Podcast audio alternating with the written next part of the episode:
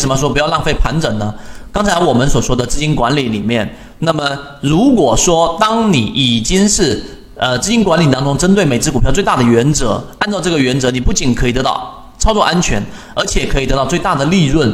特别是正股票的这个阶段，正股票，记住，可能没有人听过这个词。正股票，一般一个股票盘整一段时间占一半以上，是不是？真正的这一种上涨占很小的时间段的，大部分时间都在盘整。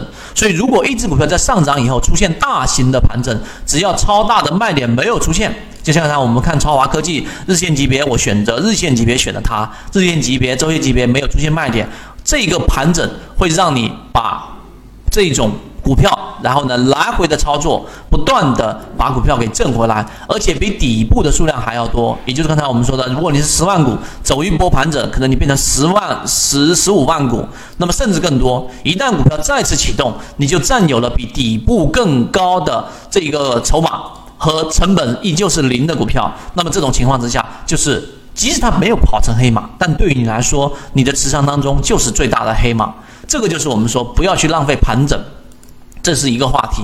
那么我们来看，实际它这里面演示出来的一个上证指数的一个操作，其实还是很简单的，因为它这个过程当中做了一个非常复杂的推演，也就是由一个 A 盘整 B、C 大中枢，然后这一个 B 中枢，然后到 C，也就是 A、B、C 三段。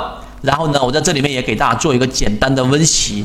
那在这个地方形成一个中枢，在这地方上形成一个中枢，对吧？这个中枢是大级别的。那么有一种有两种背驰，第一种叫做呃趋势背驰，也就是这个上这个地方上涨，对吧？这个 A 段我来给大家去输入，方便大家理解。这个是 A 段，这个是 B 段，这个是 C 段。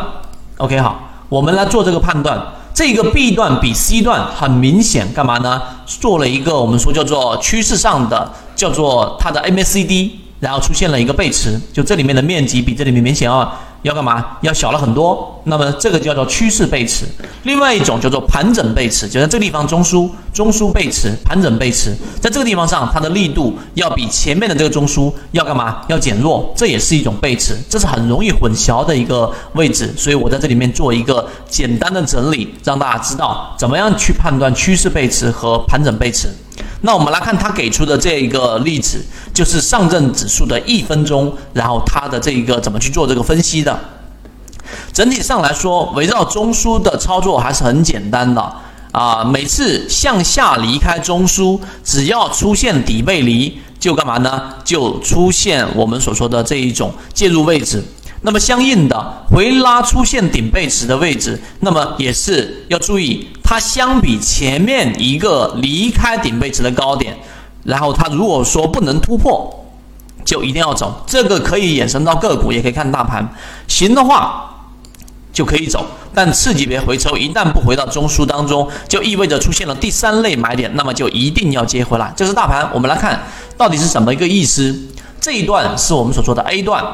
这个是 A 段的一个中枢，看到了没有？这是一个 A 段的中枢，所以这个是上证指数一分钟图。然后这一个是我们所说的 B 段，对吧？这个 B 段在 MACD 上或者在趋势力度上，它明显的也出现了一个我们所说的这一种呃叫做减弱背驰。然后在这个地方上呢，又形成了一个 B 段中枢啊，这是另外一个中枢，这是一个我们所说的 C 段。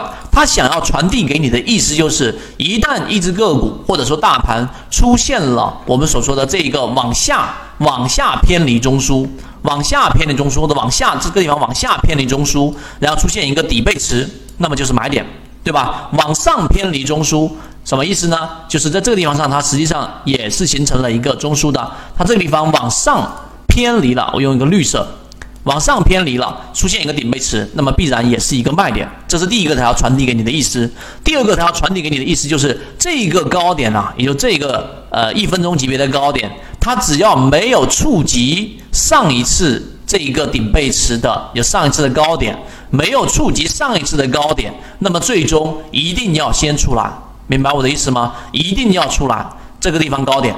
那那后面如果这是它第二个要传递的意思，那么第二个、第三个是什么呢？如果这个地方你出来了，结果它并它回踩过程当中并没有破中枢，回踩之后继续往上行，那么这个就是我们所说第三次买点。那么这个地方你要进行我们所说的回补。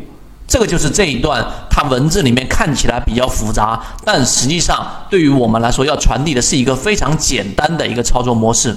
圈子有完整的系统专栏、视频、图文讲解，可以帮助大家建立完整的交易系统。系统进化模型，一部老莫财经公众平台，进一步系统学习。